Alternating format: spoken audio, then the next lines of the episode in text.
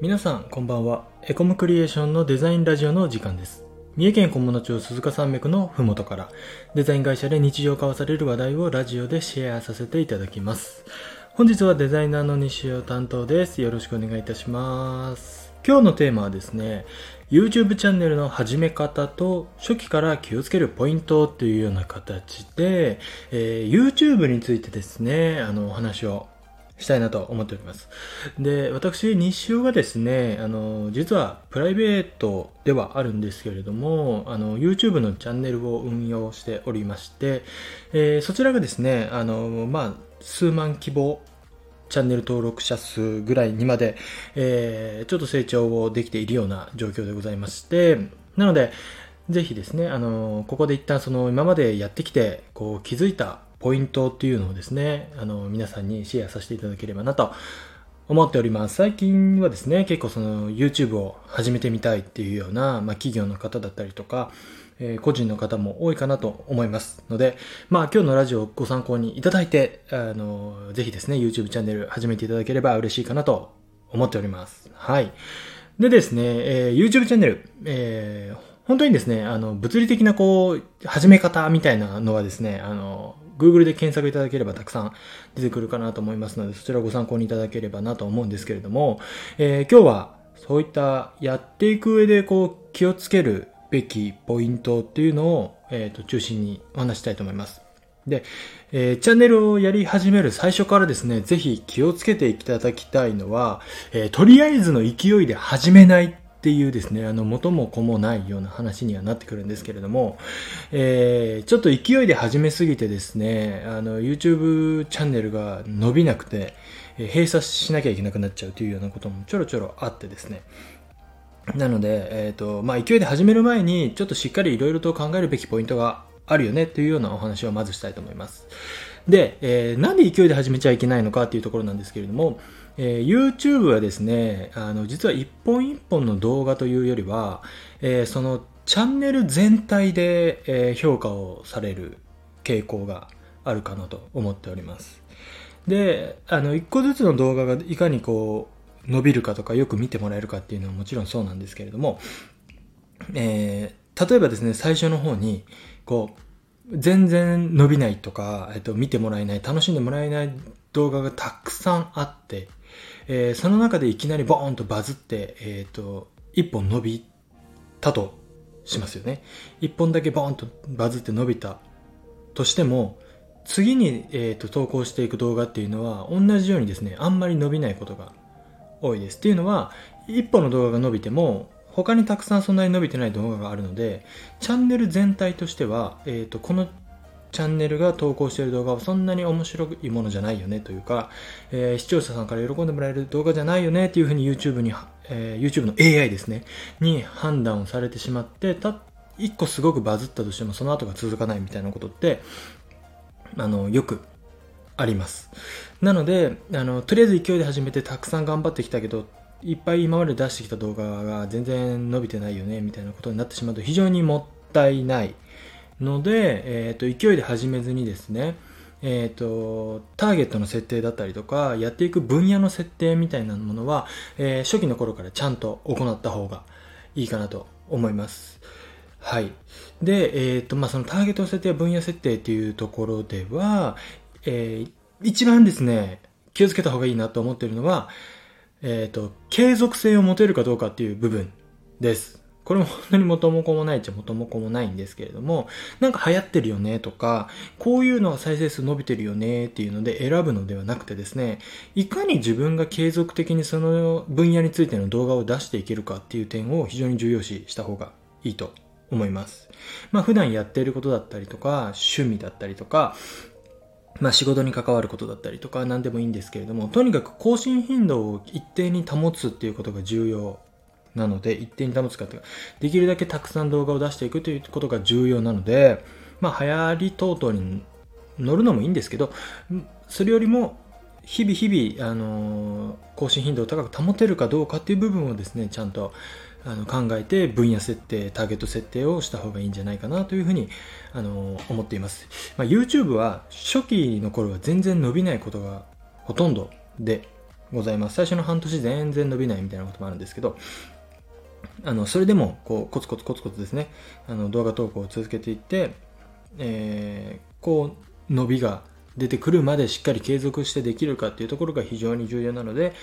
えー、やっていく分野は自分が継続的に動画を投稿できるぐらい好きだったりとか得意なことっていうのに、えー、しっかり設定をした方がいいかなと思います。で、その分野のに合わせて、えー、チャンネル名を分かりやすく覚えやすい言葉でつけていくっていうのも、え、重要な点でございます。ああこのチャンネルはこういうことをやるチャンネルなのねというのがしっかり分かって、え、その中の動画もそういった分野の動画がずらっと並んでいれば、え、チャンネル登録をしていただきやすくなります。はい。あの、ヒカキンさんとかね、いろんなこう、マルチなことをやってる YouTuber さんとかもいると思うんですけど、そういうチャンネルはですね、非常に難易度が高い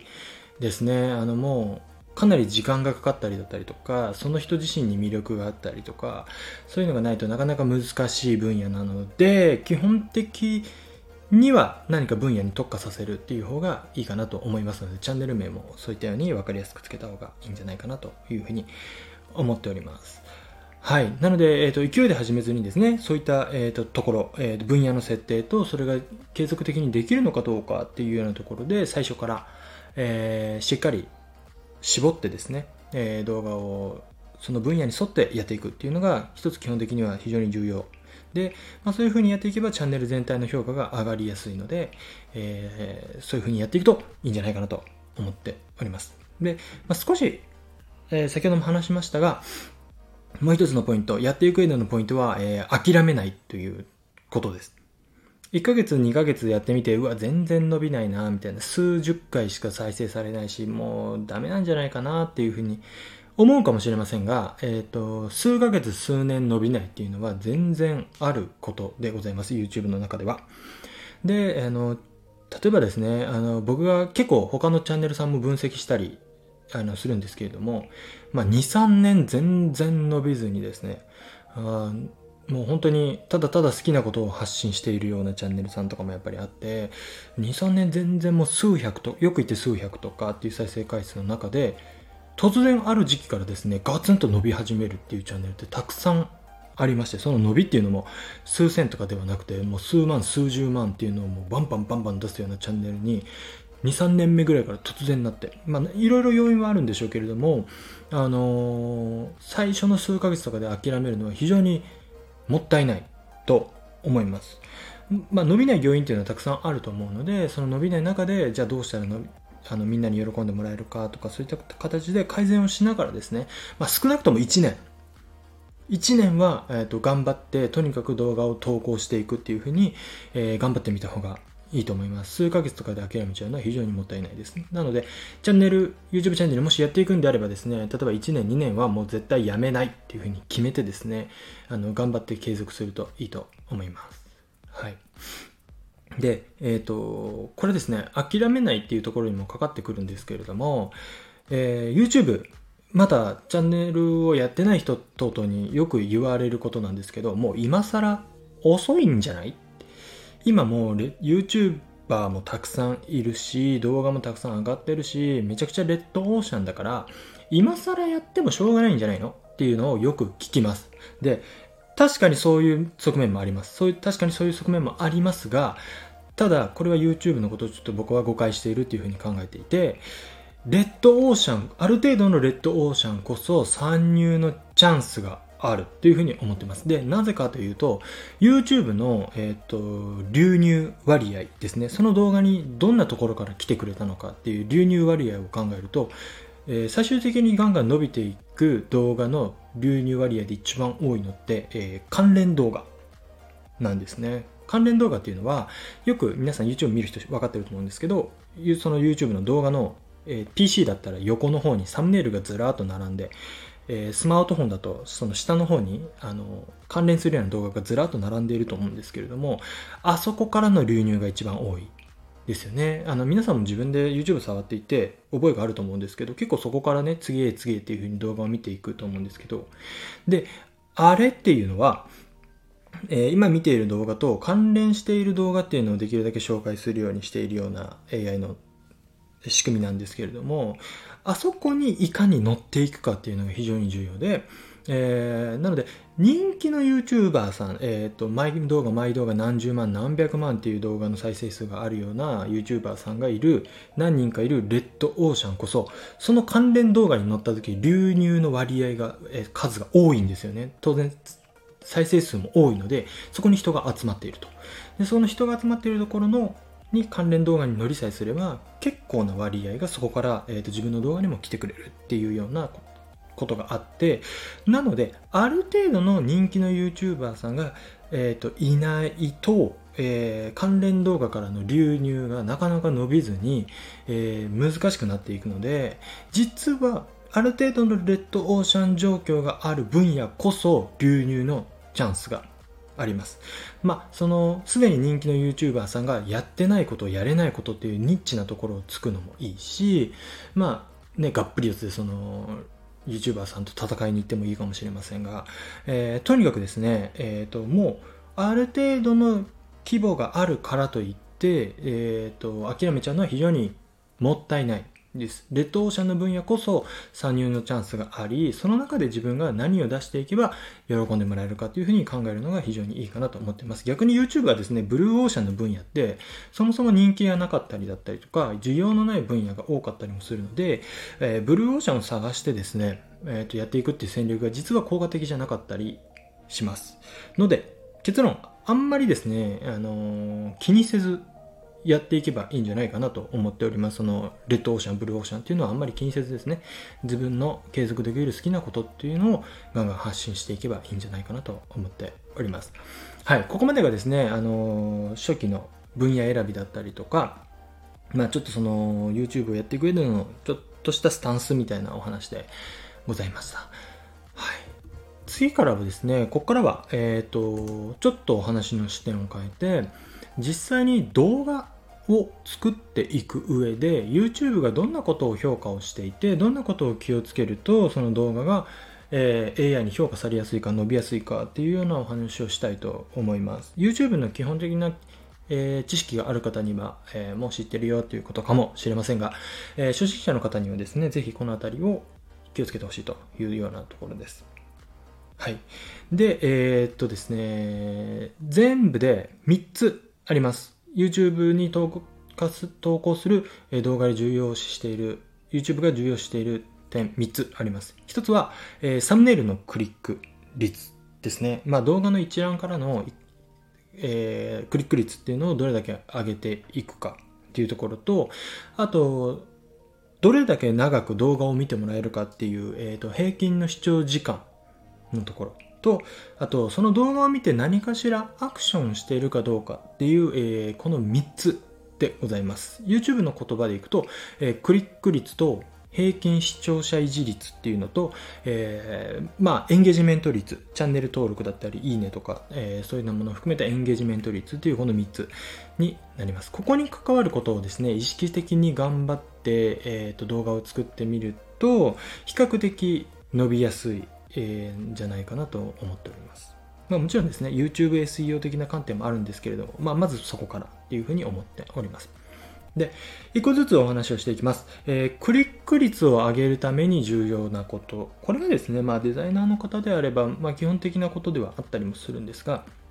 えー、クリック率を上げるためには、えー、動画のその動画の内容が一目でわかる写真、言葉っていうのを載せると。まあいかにうわ、この動画面白そうだなとか、えー、ためになりそうだなとか、あ今気になっている、えー、内容を話してくれそうだなっていう風に、動画の内容が一目でわかる内容っていうのを載せていくっていうのは、えーと、非常に重要でございます。で、えー、ワンサムネ、ワンメッセージにするっていうのも結構一つ重要かなと思って、サムネイルってあの基本的にはすごくちっちゃい表示になります。PC サムネともにですね。なので、そんなにですね、文字を、文字、文字をごちゃごちゃ入れてもですね、あの、あんまり見てもらえなかったりとか、えっ、ー、と、気にならないっていうようなところもあるので、大きめの文字で、ワンメッセージで強めにゴンとアピールするっていうのは、あの、非常に重要かなと思ってます。皆さん普通に YouTube を見てるときに、あの、意識してもらえるといいんですけれども、自分がサムネイルを1枚あたり何秒ぐらい見ているのかっていうのはちょっと意識してほしいです。あのですね、1秒も見てないはずなんですよね。0. 何秒ですっともうスクロールしてしまったりとか、あのー、するので、あのー、その1秒足らずでも目につくようなサムネイルの作り方っていうのは非常に意識をした方がいいんじゃないかなと思っております。まあ、そういったようなことをして、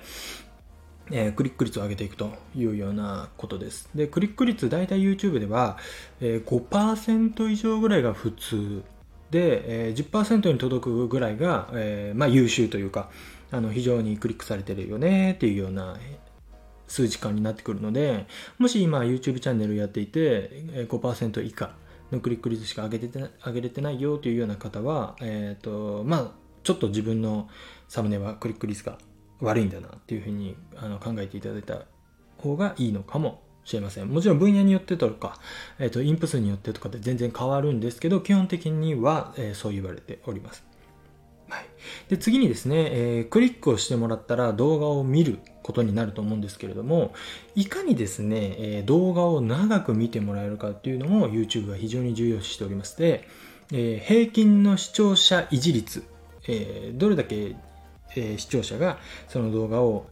見てくれたか、維持して見てくれたかっていうような指標になってくるんですけれども、え、ー、と、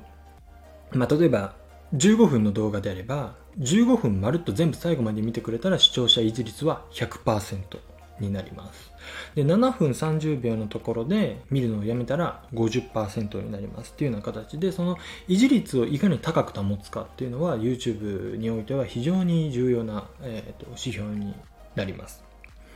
はい。で、えっ、ー、と、まあ、できるだけですね、その動画っていうのは長く作った方がいいですね。と1分の動画をたくさん作るよりも、えー、10分、15分、20分ぐらいの動画を、えーと、作った方が、えーと、1本あたりの動画の視聴時間が非常に長くなるので、えー、そういったたくさん長い時間見てもらえる動画っていうのを YouTube は気に入る傾向にあります。なので、ちょっと長めの動画を作って、平均視聴者維持率を頑張って伸ばしていくことによって、えー、YouTube の AI が気に入る動画になっていくっていうような基本的な考え方です。で平均視聴者維持率を上げるためにっていうところで、ちょっとテクニカルなポイントを何点かご説明したいと思います。もちろんですね、その動画のこうコンセプトだったりとか、えテーマが気になると。あの、新しい発売されたゲームの話とか、新しく発売された商品の話っていうので、まあ、自然と皆さんが気になる内容っていうのも重要なんですけれども、その動画の作り方の部分ですね。で、え、ー、と、ポイントをご説明できればなと思います。えー、まず一つ目。余計な前置きは削ってしまおうというようなところです。YouTube はですね、実は最初の15秒っていうのが非常に重要です。ここがめちゃくちゃ重要です。最初の15秒でどれだけ離脱を防げるかっていうのが、えーと、鍵です。30秒でもなく15秒です。で、その15秒の間に、えっ、とですね、よくやってしまうのは、はい、皆さんこんにちは、何々です。なんたらかんたらかんたらって言って、ちょっとなんか自説の挨拶みたいなものを入れてしまってですね、あの、その間に15秒全部過ぎちゃうとか、えっ、ー、と、ライブ配信のアーカイブであれば、えー、と最初の無言の時間で15秒過ぎちゃうとか、あの、本当に全然よくあって、15秒って、えっ、ー、と、長いよで全然短いです。喋ってると全然短い。なのでその15秒の間に、えっ、ー、とまあ、この動画はどういう動画で、どういうふうなことをあなたに、えー、と提供しますよっていうことを、えー、説明する必要がございます。なので、えっ、と余計な前置きはですね、削って、もうさっさと内容に入ってしまう。なんか、やりたくなっちゃうんですよね。こんにちは、何々です、なーって言って、なんかちょっといい感じの雰囲気で無言のとこ入れたりとかってすごいやりたくなっちゃうし、僕もやってたんですけども、そういうのはですね、一切削ってしまいましょう。さっさと内容に入るというような形です。で、まあ、もちろんですね、その雰囲気が重要な、えっ、ー、と、分野とかもあると思うので、一概には言えませんが、できるだけさっさと内容に入っちゃうというのが非常に重要かなと思っています。で、同じ考え方で、えー、動画の終わり、お尻に余計な語りを入れないっていうのも、これも重要です。余計な語りを入れずにですね、もう割と唐突にさっと終わってしまうっていうのが非常に重要。で、えっ、ー、と、YouTube の動画って、えー、終わる雰囲気を察するとですね、皆さん動画を閉じるんですよね。あの、皆さんも、えーと、ご経験あると思うんですけど自分で動画を見ていて、えーと、動画がなんとなくあと1分ぐらいで終わりそうだなっていうところまでわかるじゃないですか動画って飼育バーが出ているのであの分かると思うんですけどあと1分ぐらいで終わるなってなると、まあ、大体終わりの挨拶が始まってっていうところでもう切っちゃったりしますよね、えー、そうするとですね終わりかかりかと思うんですが動画の平均視聴維持率って落ちてしまうんです。最後の1分間ぐらいとか2分間ぐらいをダラダラ終わりで喋ってると,、えー、と最後の12分がもう見られなくなってしまうので平均の視聴者維持率って下がります。なのでもう終わるときはちょっと唐突すぎるかなぐらいスパーンと終わると、えー、動画の最後の最後の尻尾の終わりまで見ていただきやすくなるので、えーと、終わりのところで余計に語らないっていうのはですね動画の視聴維持率を維持するために結構実は非常に重要でございます。終わりをですね結構おろそかにしちゃう人とかって多いと思うんですけれどもそこをスパッとスパッと終わる。これ意外に視聴者維持率を維持するには重要な部分でございます。で、えー、と中身でいけば、できる限りテンポを良くするっていうのも視聴者維持率を維持するために非常に重要な点です。えー、よくやる手法だと、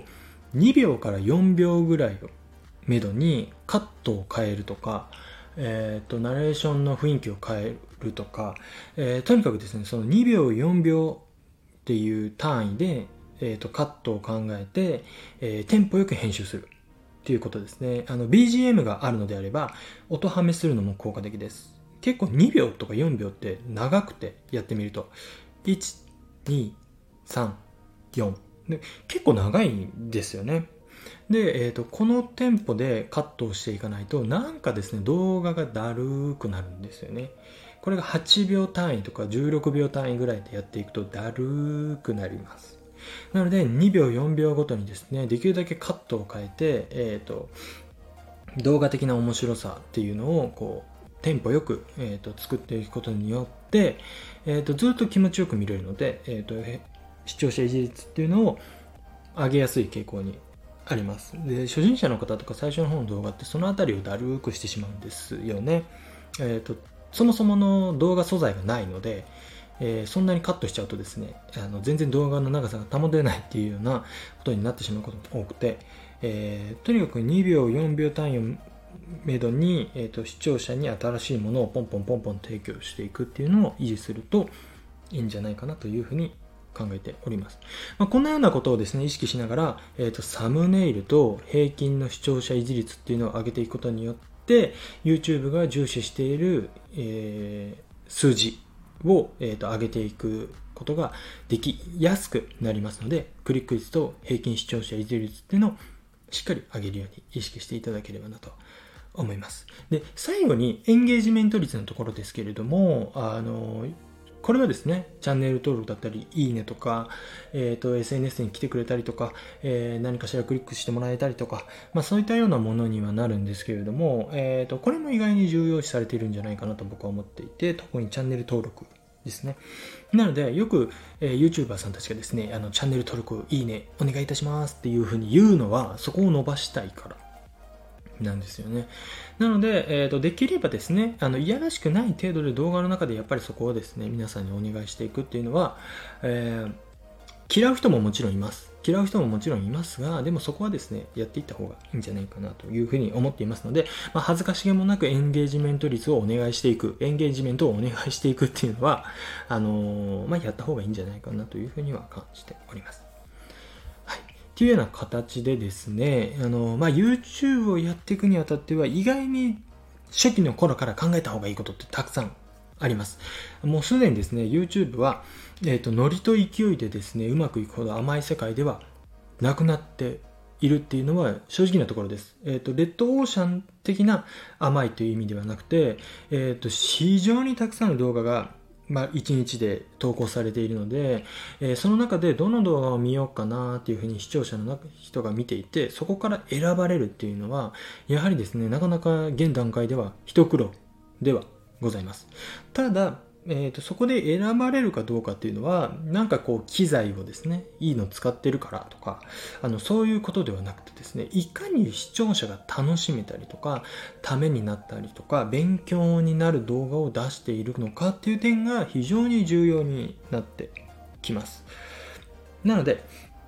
もうすでにレッド社の業界でも、えっ、ー、と、ちょっと足りない情報があるよねとか、こういう細かいところをもっと説明してくれたら分かりやすいのにとかっていうものが感じる分野があれば、非常にチャンス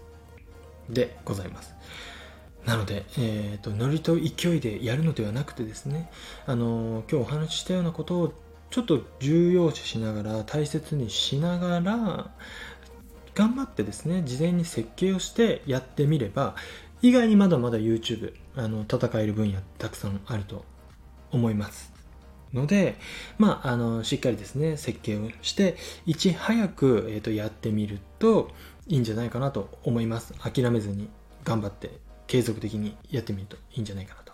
思っております。まあ、そんなような形でですね、あの、エコムクリエーションでは、あの、既存のですね、パンフレットだったりとか、ウェブサイトっていうようなデザイン以外の部分もですね、徐々にあの着手して頑張ってやれるようになっていったりもしておりますので、あの、ぜひですね、いろいろと、あの、ご相談いただければ嬉しく思います。はい。